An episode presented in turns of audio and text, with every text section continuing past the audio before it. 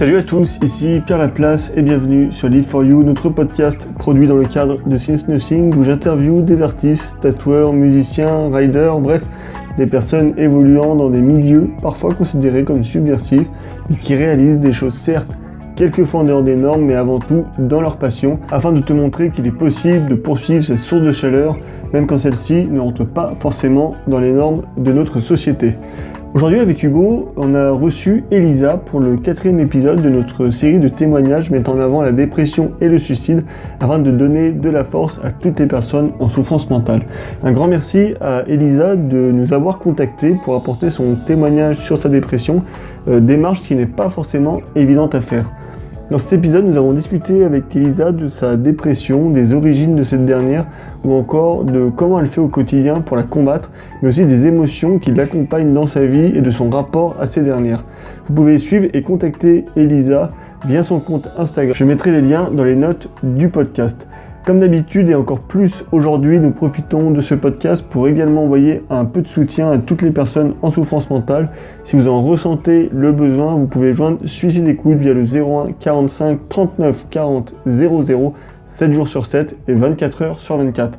Suicide Écoute œuvre depuis 1994 à la prévention du suicide via sa ligne d'écoute où elle pratique une écoute anonyme, apolitique et aconfessionnelle grâce à la cinquantaine de bénévoles engagés qui la composent. Un grand bravo à eux. Je vais m'arrêter là et laisser place à notre conversation avec Elisa. Vous avez plus de 26 ans, le sens de l'écoute, le bénévolat vous intéresse Vous êtes disponible 4 heures par semaine en région parisienne Rejoignez l'équipe de Suicide Écoute. Depuis 1994, l'association Suicide Écoute permet à chacun de trouver une oreille attentive et anonyme 24 heures sur 24 et 7 jours sur 7. Suicide Écoute vous propose une formation adaptée afin de venir en aide aux personnes en détresse psychologique. Suicide Écoute, dans le 5e à Paris, 01 45 39 93 74. Et sur www.suicide-écoute.fr. Salut Elisa. Salut. Salut. Bah, merci à toi de, bah, de, de t'être proposé euh, pour ce podcast, pour témoigner sur, euh, sur ta dépression notamment. Bah, merci à vous, en fait, euh, tout simplement de me permettre de, bah, de parler de ça aujourd'hui avec vous deux. Ah c'est avec plaisir. Pour commencer, ben, un peu dans le, dans le vif du, du sujet, du coup, est-ce que tu peux nous expliquer les origines de ton, de ton anxiété C'est ce que tu nous parlais en préparant l'épisode et, puis te, et, puis de ta dépression euh, Oui, bah alors en fait, euh, simplement, euh, déjà, pour commencer, disons que dans la famille, on a un, on, je dirais un terrain. Ouais. Donc c'est un, peu, un peu héréditaire, je dirais. déjà de base, mes arrière-grands-parents, enfin, ouais, bref, c'est c'est déjà assez présent, on va dire, euh, d'un côté comme de l'autre euh, dans ma famille. Donc je pense que déjà ça, ça doit jouer pas mal, malheureusement. Ouais. Après, il y a aussi, euh, voilà, des, des, expériences en fait de vie, hein, tout simplement, comme le deuil, par exemple, enfin des choses qu'on a pu, je pense, tous vivre à un moment ou à un autre, qui ont été traumatisants. Et bah, de fil en aiguille, c'est plein de petites choses, enfin de grosses choses et de petites choses qui ont fait que bah, à un moment donné, ça, ça sort comme ça peut. Et euh, bah, en l'occurrence, euh, chez moi, c'est essentiellement euh, bah, l'anxiété et puis bah, par la suite la dépression aussi. Donc ça, ça a été, je dirais, ouais, vraiment au, au, niveau des origines, c'est vraiment ça. Après, en termes d'anxiété, de toute façon, moi, je suis quelqu'un de très anxieuse, mais depuis toute petite, en fait. Donc, Donc notamment, bah, déjà quand j'étais quand j'étais enfant, euh, j'avais déjà beaucoup de phobies et ce genre de choses et euh, je me posais déjà beaucoup de questions euh, sur la mort, sur des trucs pas forcément super sympas. Ouais, depuis de, depuis ouais, depuis en fait ouais, depuis enfant. Ouais, ouais assez assez jeune déjà, ça a commencé tôt. Et, et, et, toi, tu penses que ça vient d'où de se poser ces questions-là aussi jeune ou? Tu sais pas trop, peut-être? Je sais pas trop. Euh, je t'avoue que je ne, j'ai pas vraiment d'éléments de, enfin, de réponse en fait à donner à ce niveau-là. Euh, je sais juste que je commençais à me poser des questions euh, assez sérieuses en fait déjà, déjà gamine, et que ouais, comme dit, depuis depuis toute petite, j'ai des peurs assez irrationnelles, enfin des phobies en fait qui qui étaient déjà handicapantes quand j'étais gamine et qui sont restées bah du coup qui me suivent encore aujourd'hui. Mais je, trouve ça intéressant ce que tu disais, euh, qu'il y avait déjà eu des cas comme ça, euh, dans ta famille avec, euh, voilà, c'était déjà un peu connu dans, ta famille parce que je, trouve que ça repose bien aussi le, bah, bah, fait que ça peut être vraiment comme, une maladie en fait, une maladie mentale et que et enfin, il y a eu des cas comme ça, ouais, effectivement, où, euh, où des fois ça, ça, revient, euh, c'est par cycle, etc. Et, euh, et, du coup, voilà, c'est pas juste quelqu'un comme ça qui, qui, où ça arrive, mais ouais, il peut y avoir ce côté héréditaire aussi. Je trouve que c'est intéressant de le, souligner. Bah ouais, après, moi, je suis pas médecin, enfin, je suis pas psychiatre, donc je peux pas attester que, enfin, voilà, je suis pas assez renseignée sur la question pour dire si oui ou non il y a, y a une possible hérédité ou quoi. Enfin, c'est sûr. une, vraie, une, euh, vraie hérédité comme une maladie entre guillemets. Euh. Après, euh, ce qui est évident, c'est que bah, quand tu grandis dans un dans un comment dire un cercle avec des personnes qui sont qui sont déjà dépressives ou qui ont déjà des soucis d'anxiété ou ou des troubles de ce genre, forcément, bah, par mimétisme, en fait, quand quand t'es plongé dedans, bah tu peux difficilement y échapper, quoi. Euh, je pense que ça vient, je pense que ça vient, ça vient de là aussi, quoi. Et, du coup, ouais, tu, bah, tu nous disais que c'est, euh, tu avais déjà ces questions, ces, cet état d'anxiété depuis, euh, depuis enfant, mais c'est à quel moment que tu as compris que bah, tu souffrais de dépression et de choses comme ça? Bah, La dépression, en fait, j'ai compris que j'étais, que j'en souffrais vraiment, c'était quand je suis rentrée en terminale parce que c'est à ce moment-là que ça s'est vraiment accéléré et concrétisé.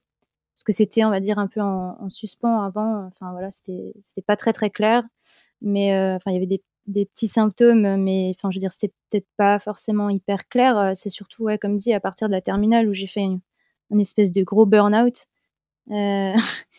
c'est là où j'ai commencé à avoir mes, des grosses crises d'angoisse. Et euh, bah, à l'époque, justement, j'avais été euh, enfin, suivie. Non, j'avais pas été suivie. J'avais juste vu euh, mon médecin généraliste qui m'avait prescrit des médocs, en gros. on n'avait pas spécialement parlé de dépression ou quoi. Mais bon, j'avais quoi Terminal, j'avais 16-17 ans.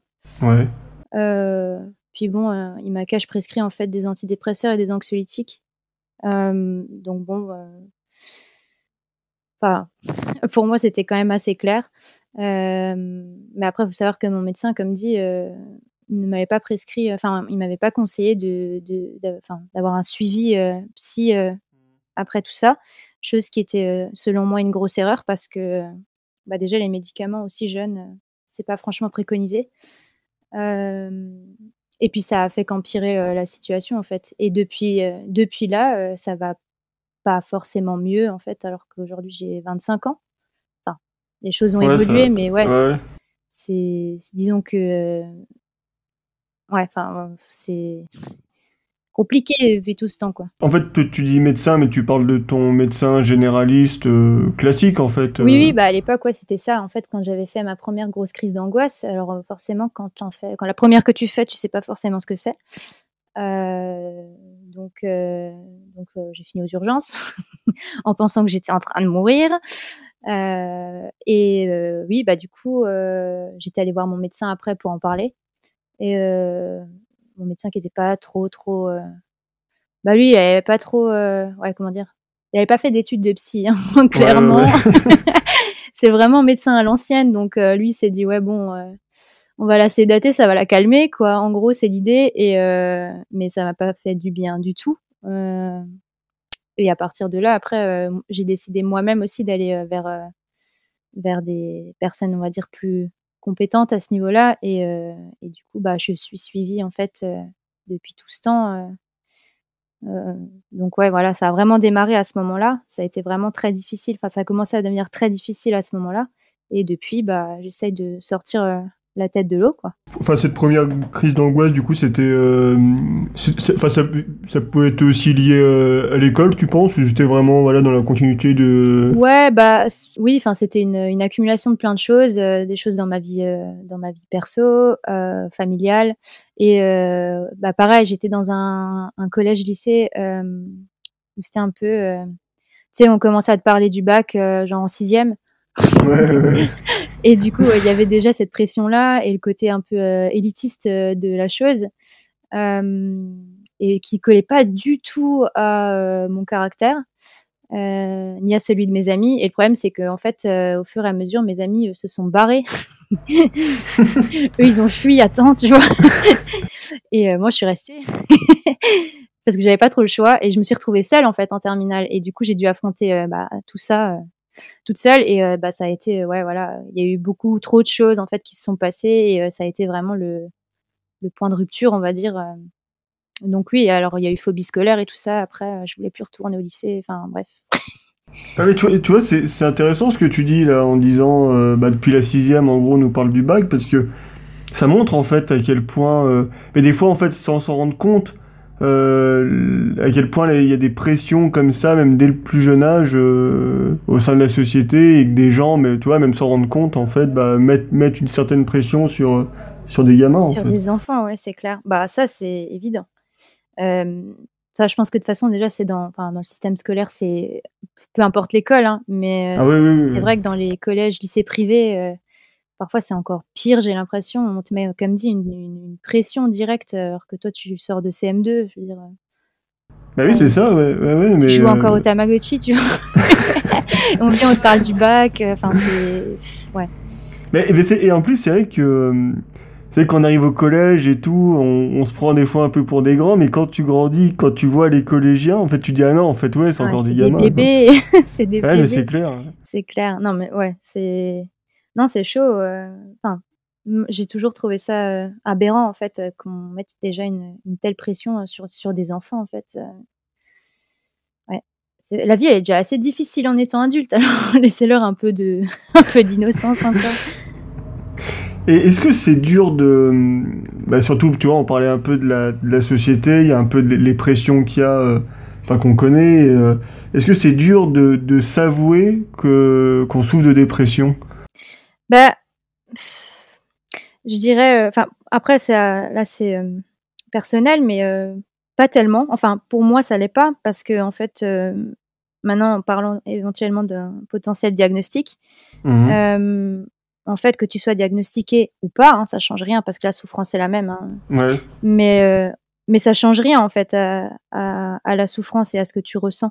Donc, c'est dur de se l'avouer, oui et non. Euh, après, je pense qu'être euh, être conscient qu'il y a quelque chose qui va pas ou être diagnostiqué, du coup être conscient de la maladie, bah, ça permet déjà de faire un pas vers la guérison. Donc, je sais pas, c'est oui et non. Après, c'est jamais agréable euh, aussi euh, de, bah, de s'avouer que on souffre d'une maladie, peu importe laquelle, euh, surtout quand c'est une maladie mentale, parce que c'est d'autant plus compliqué d'être pris en considération déjà par ses proches et même par les médecins en règle générale. Donc c'est. Est-ce qu'il y a peut-être aussi l'étape de se l'avouer et, mm-hmm. et aussi d'en parler, et qui est, qui est peut-être plus compliqué. Bah oui, et puis ça dépend, comme dit, de en fait, ça dépend de ça dépend de chaque personne parce que moi, je sais que j'ai beaucoup de chance euh, autour de moi parce que j'ai des proches, une famille, euh, des amis qui sont euh, géniaux et à qui je peux tout dire. Enfin, on n'a pas de tabou, il n'y a pas de souci, mais c'est vrai que je sais que pour pour, pour, d'autres personnes, ça peut être ça peut être vraiment compliqué en fait. parce que parce que t'es pas soutenu, parce que on te juge et parce qu'en fait on prend pas du tout, on te prend pas du tout en considération et on prend pas du tout en considération la maladie. Bah c'est vrai que c'est souvent euh, quand on lit des articles ou des choses comme ça, il y a beaucoup de gens qui disent oui euh, ma famille parce qu'en en fait euh, on n'est peut-être pas assez éduqué sur ces sujets-là, ils vont ils vont dire souvent ouais c'est juste un état passager, ça va passer quoi. Alors mhm. qu'en fait bah non c'est plus compliqué que ça. Bah c'est ça ouais, c'est un peu le problème en fait et c'est aussi ça je pense alors, je sais que parfois ça m'agace quand, euh, enfin, les gens ne le font pas exprès, mais quand tu vois, quand tu parles, tu parles avec, euh, avec des personnes euh, et qu'elles te disent, enfin, ouais, genre, je sais plus, j'ai pas d'exemple précis là, mais du genre, ouais, du coup, j'étais en dépression pendant 2-3 heures. ouais, non. non, non, t'étais déprimée, mais t'étais pas en dépression, tu vois. Il y a aussi ce truc, c'est enfin, au niveau du langage, en fait, des mots qu'on utilise où on a tendance à utiliser un peu des termes parfois qui sont très spécifiques et on l'utilise dans la langue de tous les, enfin, dans, dans, ouais, dans, ouais, dans tous les jours. De tous les jours, ouais, c'est ça. Et bah, ça dessert totalement, je trouve, le. Enfin, en l'occurrence, là, ça, ça pose problème parce que. Bah. Ouais, bah, ça, ça, oui, en, fait, ça. Comment dire, ça minimise en fait ce qu'est vraiment la dépression. Quoi, ça décrédibilise totalement les personnes qui sont atteintes de dépression parce que voilà, euh, donc du coup, par défaut, en fait, les gens vont penser que si tu es en dépression, bah, c'est juste que tu es déprimé et il euh, faut que tu te mettes un coup de pied au cul. Alors ça, c'est la phrase que je pense toutes les personnes dépressives ont déjà dû entendre une fois dans leur vie. euh, voilà, faut se mettre, faut se mettre un coup de pied au cul. Euh, quand on veut, on peut euh, faire un effort, euh, alors que on dirait pas ça à un cancéreux, tu vois, ou à une personne qui, a une maladie, qui a une maladie, on va dire physique, parce que dès que ça touche au mental, en fait, il y a toujours ce truc de, ouais, c'est. Bah, c'est une question de ouais, c'est une question de volonté en fait mhm. pour les gens. Oui, voilà. Ouais, totalement. et ça, c'est ça, c'est un gros gros problème. Bah, parce que euh, voilà, du coup, euh, ça décrédibilise euh, totalement ces personnes. Et vu que toi, c'est déjà difficile en fait d'évoluer avec une maladie comme ça, mais si en plus, bah, t'es pas du tout pris en considération et que te bah, déjà que tu as du mal à te sentir, en général, quand tu es dépressif, tu as déjà du mal à te sentir légitime. Moi, je sais que c'est un, des, c'est un sentiment que j'ai tous les jours. Hein, c'est le fait de ne pas se sentir légitime, de jamais se sentir à sa place. Mais mmh. quand en plus on te met ça constamment sur le dos, bah, tu finis par presque le croire. Et ça, c'est un gros, gros problème. Et je pense qu'il faut éduquer les gens juste, enfin, justement à ce niveau-là.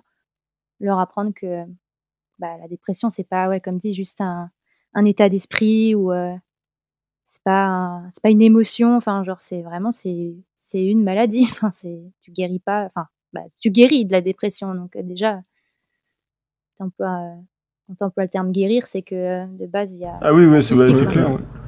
Et tu vois, en plus, c'est euh, aussi peut-être à cause de ces comportements que. Euh, bah, il y a beaucoup de personnes qui n'osent pas en parler, du coup, bah, comme il y a beaucoup de personnes qui le vivent et qui n'en parlent pas, et ben, puis mhm. en aiguille, bah, ça fait que finalement le sujet n'est pas vraiment traité en, en fond et puis que ça stagne un peu. Quoi. Ouais, totalement. Enfin, moi, je sais que ça fait des années que je souffre de, de la dépression. Euh, mais ça fait, comme dit, depuis euh, la sixième hein, que j'ai que je fais des, enfin, que je vois des thérapeutes. J'ai fait plein plein de choses, hein. psychologue, psychiatre, euh, j'ai fait de la psychanalyse, hypnothérapeute. Enfin bon, bref, je vais pas faire toute la liste, mais pour le coup, j'ai vraiment tout essayé. Et on a commencé à parler vraiment de dépression, genre l'an dernier là, parce que j'ai recommencé un suivi en juillet l'an dernier parce que ça n'allait pas bien du tout. Et euh, on a commencé vraiment à mettre des mots sur, euh, sur ma souffrance en fait et sur, euh, sur ce que je vivais. Mais enfin, tu fais le compte, comme dit, j'ai 25 ans aujourd'hui et ça fait bah, depuis la sixième en fait que les choses sont compliquées et elles se sont, comme dit, ça a gravement empiré en terminale. Donc je pense qu'il y a aussi beaucoup, bah en fait, toi quand tu vas justement essaies de chercher de l'aide chez les médecins, tu vois, euh, et t'as pas forcément non plus de d'aide et de réponse et de considération euh, à ce niveau-là. Donc, euh, c'est difficile. En fait, tu es, seul face à, face à la maladie et, et, tu dois trouver toi-même bah, la façon dont tu dois te démerder en fait pour essayer de guérir tout seul si tu trouves pas de bon thérapeute. c'est pas évident de trouver un bon thérapeute. Il y, a un truc qui, euh, sur lequel je voulais revenir. Euh, tu nous as expliqué qu'on a préparé l'épisode et qui est, je trouve, qui est vachement intéressant. Euh, tu dis que tu avais en gros tendance à t'habituer un peu à, à, tout ça en fait et que tu as limite un peu pris goût parce qu'en gros bah, c'est un état que tu connais, que c'est rassurant mhm. et que au contraire le bonheur ça peut faire peur. Ouais. Bah, je, trouve que c'est, je trouve que c'est vachement intéressant. Euh, est-ce que tu peux un peu un développer peu poète dans l'âme. ouais, non, mais en fait, euh, oui, bah, alors je, je pense que je suis pas la seule en fait à, à ressentir, euh, à ressentir ça, mais c'est ce que, enfin, par, par là, c'est ce que, ce que je voulais souligner, c'est que il y a un côté en fait vachement rassurant, bah, qui est qui est créé par en fait l'habitude, parce que c'est des émotions, enfin les émotions négatives en l'occurrence, hein, c'est des émotions, des émotions familières, et que il y a, y a ce, cette idée en fait de sabotage un peu, tu sais, quand tu vis quelque chose de super positif ou que tu as l'impression d'accéder doucement au bonheur, tu vois.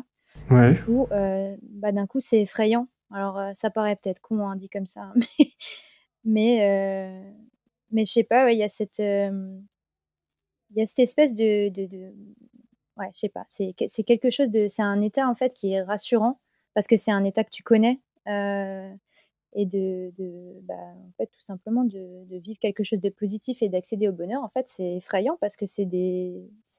Alors, je dis pas que, que j'ai jamais connu le bonheur dans ma vie, c'est pas ce que je veux dire, mais, euh, mais de laisser, en fait, euh, enfin, d'envisager de, laisser euh, tout le négatif derrière moi. J'ai mis du temps vraiment, en fait, à, à bah, tout simplement à me détacher, en fait, de tout ça. Est-ce que du coup il n'y a pas aussi peut-être une un peu peut-être une notion identitaire ou dans le fait où mm-hmm bah, tu dis, bah voilà, depuis, depuis, tout, depuis toute petite, euh, t'as ce sentiment-là, et, euh, et, du coup, tu te reconnais aussi euh, presque là-dedans, en fait. Ouais, ça fait partie de ta personnalité, presque, pour toi, ouais. Ouais, c'est ça, en fait, t'as l'impression carrément ouais, que ça fait partie de toi, et que du coup, si tu te détaches de ça, bah, tu, il manque la moitié de... Enfin, il manque la moitié de toi, tu vois ce que je veux dire? Ouais, ouais. et ouais, donc ça peut, ça peut être effrayant. c'est presque, en fait, t'as l'impression que c'est pas naturel d'aller vers du positif, tu vois. Donc c'est un cercle vicieux parce que parce que du coup même quand as des même quand tu vis des choses positives, bah tu as tendance ouais à, essayer de. Enfin je sais que moi quand je vis quelque chose de trop intense quand je vis une émotion, enfin plus maintenant, mais à, l'époque quand je vivais une émotion trop positive, bah, j'avais tendance à, saboter en fait tout ça et donc du coup c'est un cercle vicieux parce que bah t'arrives pas à t'en sortir. Et il y a aussi un truc sur lequel, moi pour le coup, c'est c'est quelque chose que j'ai remarqué, c'est que à force, en fait, bah il y a, y a aussi, on va pas se mentir, mais la flemme, en fait. la flemme, parce que aller bien, ça demande énormément d'efforts. Hein. surtout quand tu es très bas. Euh, et du coup, euh, bah, il y a des moments où tu t'as pas envie en fait, et c'est tellement, comme dit, rassurant et, je sais pas, je sais pas comment comment dire ça sans sans passer pour une grosse flemmarde, mais je sais que bah, parfois t'as pas envie de faire les efforts nécessaires aussi pour aller mieux, parce que ça demande, ouais, comme dit, énormément d'énergie. Donc, euh, ouais, c'est un, un, cercle vicieux. Mais il y a un truc qui est intéressant, tu vois, enfin, je pense à ça comme ça, là, c'est... Euh, enfin, nous, il y, a, ouais, y a beaucoup de groupes qu'on écoute euh, qui, qui, parlent de tout ça, puis même t'as des, as des mecs dedans qui, qui en souffrent aussi. Et t'as l'impression, en fait, où... bah, ils sortent ce côté-là artistique grâce à ça, grâce à ce qu'ils ont vécu et, et leur souffrance. Et, en fait, tu as un peu un moyen où euh, bah, ils font de la musique en fait aussi pour aller mieux eux, mais en même temps, ils ont besoin de cette souffrance pour la créer aussi, tu vois. Donc, euh... ouais, je vois totalement. ah ouais, bah oui, bah, c'est ce que je disais hein, dans le mail que je t'ai envoyé. Hein, c'est le côté émo, ça. non mais, non mais clairement, en fait, euh, je sais que moi personnellement, bah c'est un grand moteur dans. Bah, je suis tatoueuse, donc forcément dans côté artistique, euh, c'est euh, l'inspiration. En fait, je la, puise dans, bah, dans ces sentiments-là. Parce que quand ça va bien, je suis pas inspirée. Donc forcément, il y a aussi cette peur-là de se dire ouais, mais si du coup, et je comprends totalement qu'au niveau de la musique c'est pareil. Enfin, je veux dire, moi les groupes que j'écoute, euh, vu les vu les paroles, c'est souvent des personnes qui euh, vont pas forcément très très bien. mais euh, tu te dis mais oui, si en fait si ça va mieux, bah t'as plus rien à raconter. Et moi c'est pareil, si je vais mieux, bah j'ai plus rien à dessiner. Donc euh, ça aussi, ça vient euh, rajouter euh, une pression et un poids parce que tu comme dit, en fait, il y a un côté presque esthétique à être triste aujourd'hui, tu vois, presque c'est stylé d'être triste aussi. Et, du coup, ça fait, ça fait beaucoup de choses. pendant longtemps, j'étais presque, bah, comme dit, il y avait ce côté rassurant il y avait le côté en mode, comme tu disais, genre c'était mon identité, tu vois. Donc c'était comme ça, comme ça que j'étais forgée.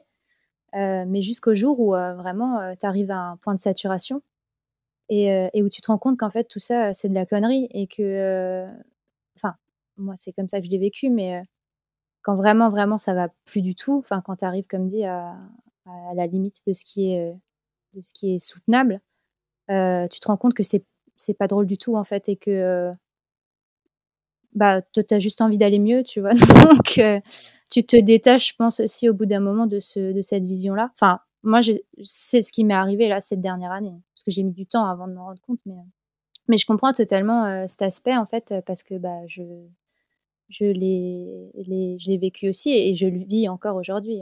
Tu arrives à te projeter, euh, à réussir à abandonner cette, euh, cette partie de toi? Alors est-ce que, est -ce que tu peux vraiment l'abandonner complètement finalement?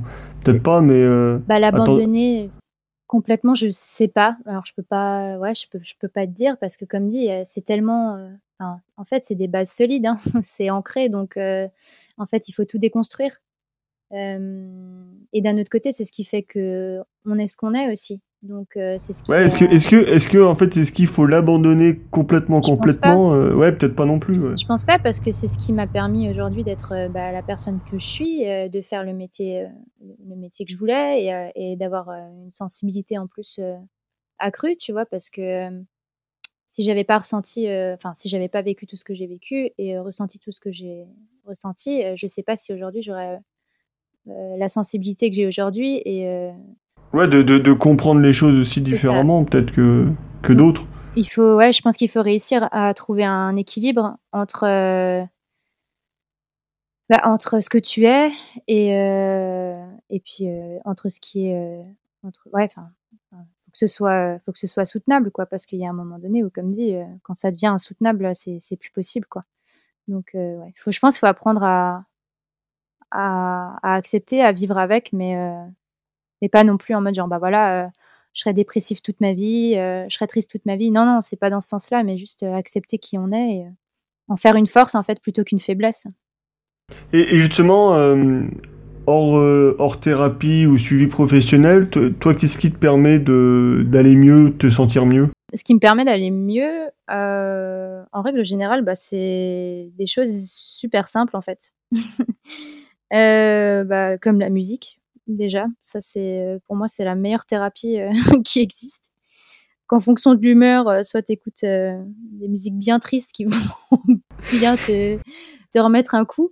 Mais, mais parfois, ça aide aussi ou justement des trucs hyper joyeux, tu vois. Genre, je sais que par exemple en été, bah, dès qu'il commence à y avoir un peu de soleil, de nouveau, bah, je suis à fond nouveau dans Chunk No Captain Chunk, tu vois.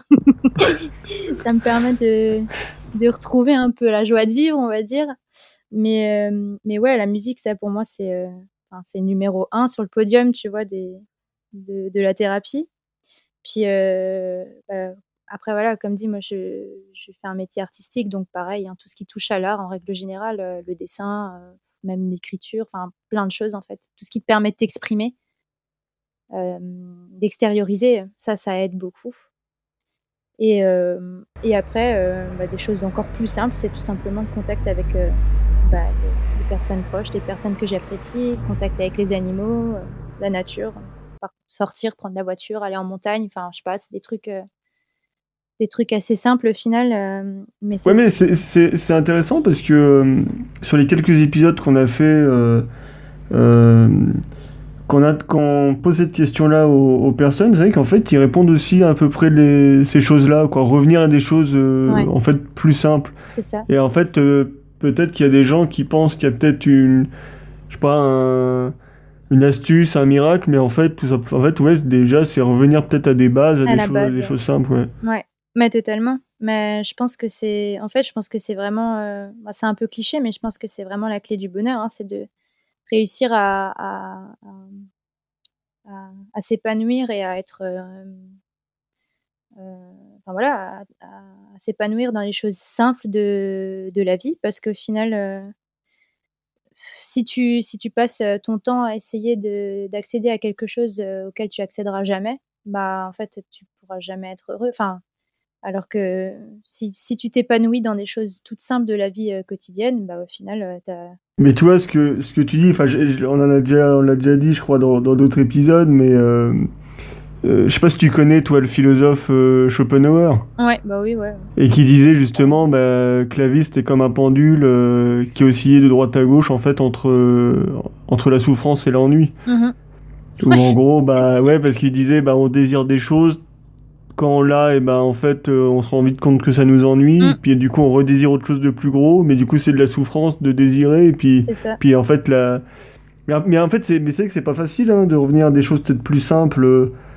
Bah, justement, dans la société où, bah pareil, ça avec les réseaux sociaux, Mm. où on voit des gens qui font telle ou telle chose, qui ont tel ou tel truc, et puis euh, qui poussent aussi à vouloir toujours plus. Quoi.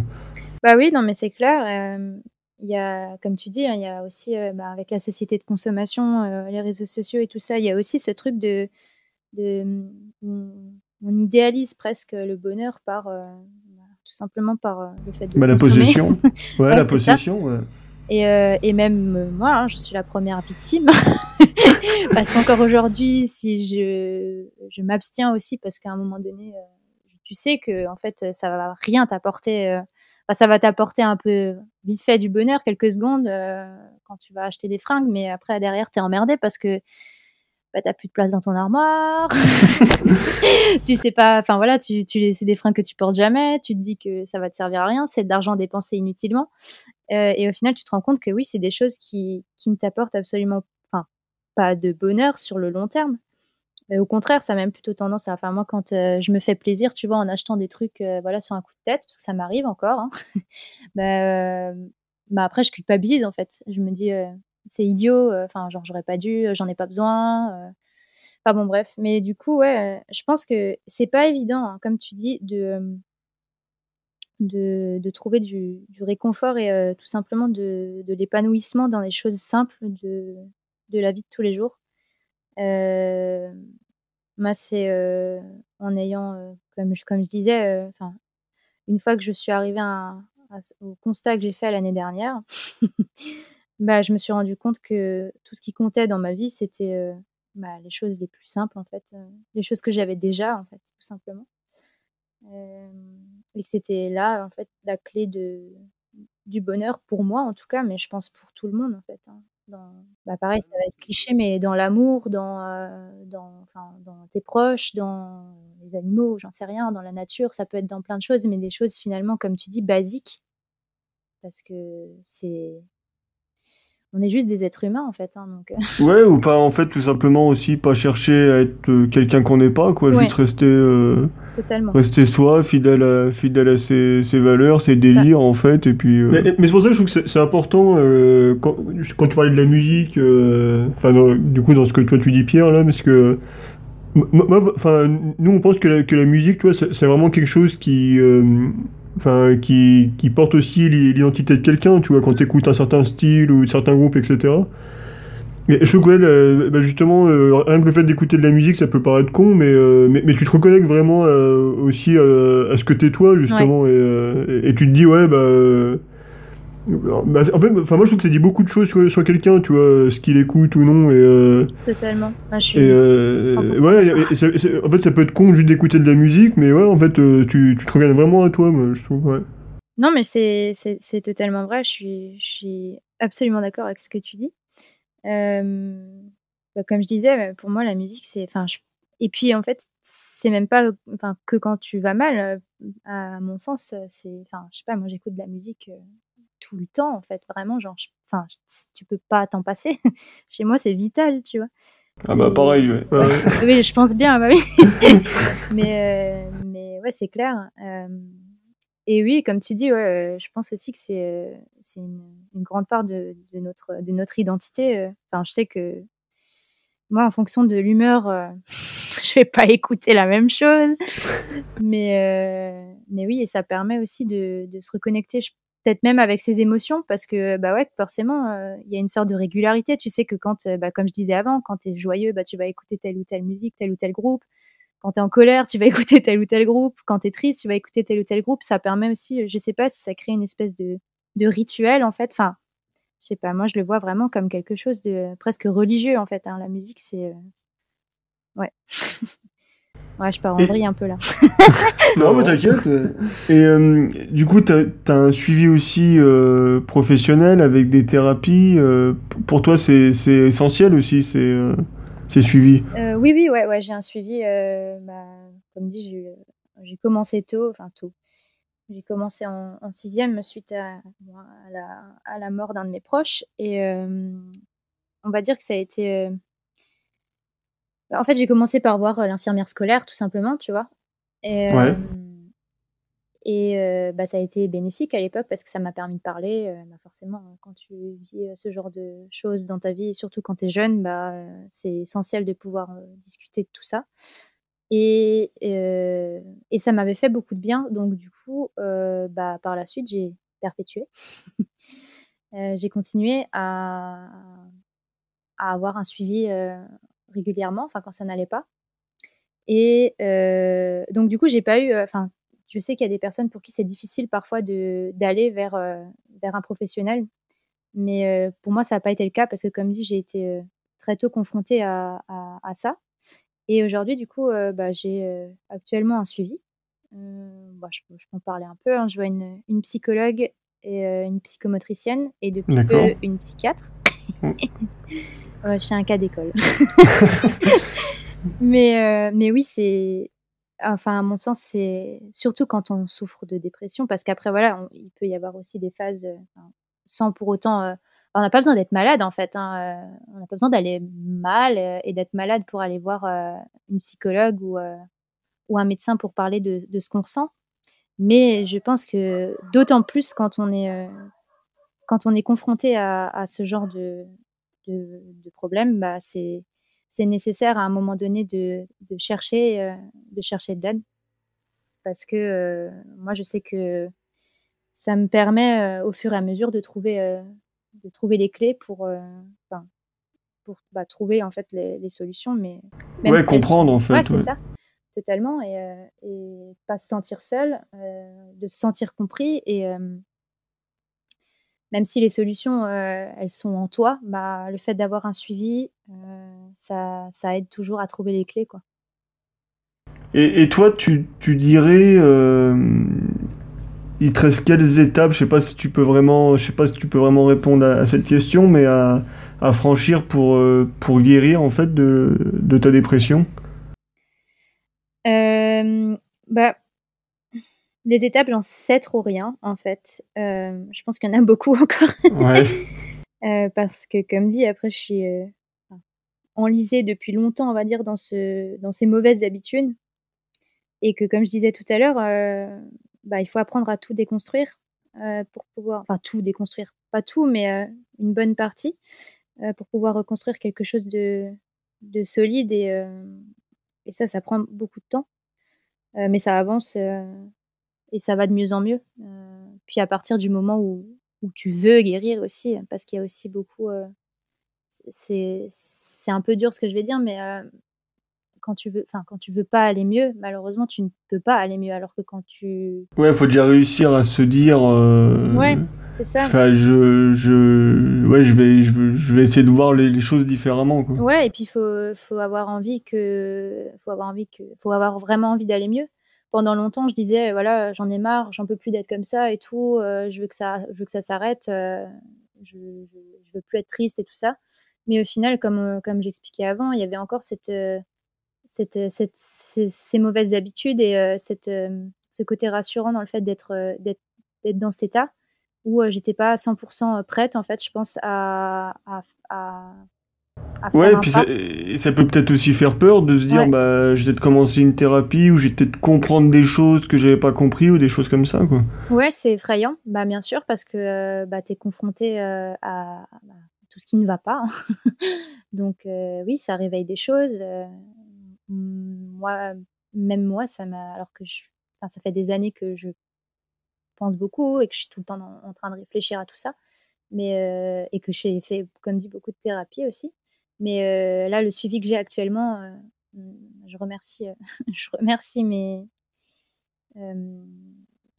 professionnels de santé du coup qui me suivent, mais parce que même encore aujourd'hui, j'apprends des choses sur moi et sur des choses que j'ai pu vivre et sur certaines expériences que euh, j'ignorais encore et qui, et qui arrivent, enfin maintenant que je découvre seulement maintenant. Donc, euh, donc ouais, c'est sûr que entamer une thérapie, c'est pas facile. Ouais, faut être prêt, ouais, ouais tout, simplement. tout simplement. Euh, même avant, avant, j'étais pas capable de parler de, de, tout à mes thérapeutes et forcément, bah, quand t'es pas honnête avec tes avec ton thérapeute, tu peux pas tu peux pas avancer en conséquence. donc voilà, c'est c'est pas évident. Il faut trouver vraiment, je pense, le, il faut être prêt. et parfois, ça peut mettre du temps. Et, et pour pour finir, alors Bien sûr, il y a beaucoup de dépressions qui sont différentes, euh, c'est vécu, aussi de manière différente, mais est-ce que tu as des, euh, des, conseils en fait à donner pour euh, bah, justement pour quelqu'un qui est en dépression, pour aller mieux, c'est déjà ouais accepter la chose et puis se sentir prêt dans, bah, sentir prêt de, de, guérir en fait. Ouais, c'est ça, se sentir prêt à aller mieux, mais vraiment quoi, faut que ce soit, faut pas que ce soit une idée comme ça, il faut que ce soit, enfin, faut le faut le penser, y croire dur comme fer. Et euh, bah de, surtout ne pas culpabiliser en fait euh, et, euh, et, se dire constamment qu'on est légitime et, et que, que, voilà qu'on a notre place et pas oublier non plus que la dépression c'est comme je disais avant c'est une maladie c'est pas un, pas un état comme ça passager. C'est quelque chose de sérieux et que que c'est pas c'est pas quelque chose d'anodin. Donc, il faut être patient, il faut être tolérant, surtout envers soi-même, avant toute chose, et envers les autres aussi, parce que bah, voilà, les, gens n'ont pas forcément toujours. Bah, les gens ne vivent pas, en fait, on ne vit pas tous la même chose. Mais il faut surtout être, il faut être patient et tolérant envers soi-même, parce qu'on a tendance en général à se rajouter une couche, comme dit, à culpabiliser tout le temps et à pas se sentir, pas se sentir légitime. Euh, voilà, il faut pas abandonner, euh, que même parfois quand on a l'impression qu'il euh, n'y a pas d'issue et, et qu'on n'y arrivera jamais, bah, si. je peux, je peux en témoigner. si, si, c'est possible. voilà, on n'est jamais seul. il faut en parler. Il ne faut, pas avoir peur de, de, parler à ses proches ou à, ou, pas, si c'est pas possible de parler à son médecin ou de parler à des amis ou à un professeur ou j'en sais rien, mais voilà, il faut pas rester euh, isolé. Faut en parler, c'est important. Bah, merci Lisa pour, euh, pour ton témoignage. Ouais, merci. Merci à vous. Et voilà, c'est terminé pour cet épisode en espérant qu'il vous a plu. Concernant les notes de ce podcast, rendez-vous comme d'habitude sur live4you.fr, rubrique blog, où vous trouverez le lien pour suivre Elisa sur son compte Instagram et découvrir son travail d'artiste et de tatoueuse pour nous contacter afin de vous proposer comme invité ou de nous proposer un invité ou tout simplement nous faire un retour. Vous avez la possibilité de réaliser tout cela via la page contact du site ou via l'adresse mail que tu trouveras dans les notes de l'épisode. Afin de suivre notre actualité quotidienne, c'est direction le compte Instagram de Since Nothing en tapant since.nothing dans la barre de recherche d'Instagram. Nous vous le demandons à chaque fois, mais c'est très important pour aider au référencement du podcast. Vous pouvez laisser une note 5 étoiles, en particulier sur Apple Podcast, sur iTunes, qui sont les grandes plateformes dans le game du podcast. Si vous ne souhaitez pas vous embêter avec tout cela, vous pouvez également partager tout simplement cet épisode sur vos réseaux sociaux. Un grand merci d'avance et pour nous avoir écoutés. À bientôt.